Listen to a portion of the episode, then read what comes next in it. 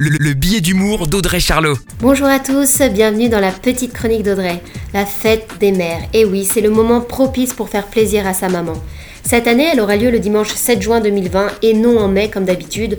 De toute façon, cette année, tout est reporté, on commence à s'y faire.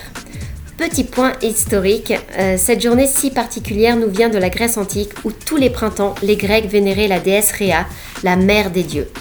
En 1906 naît la fête des mères quand le village d'Antas en Isère organise une cérémonie en l'honneur des mères de familles nombreuses. Alors toi, tu vas offrir quoi? Pour les mamans tendance, on pensera à un coffret parfum ou un bijou personnalisé. Pour les mamans douces, on tente le joli poème, une citation ou la belle carte fait main.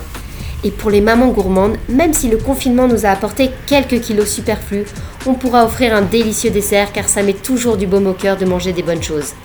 Si tu as un petit budget, et aujourd'hui on revient à des choses simples, je tenterai le célèbre collier de pâte. Parce qu'après tout, c'est l'intention qui compte et une maman, c'est tous les jours qu'elle est dans notre cœur.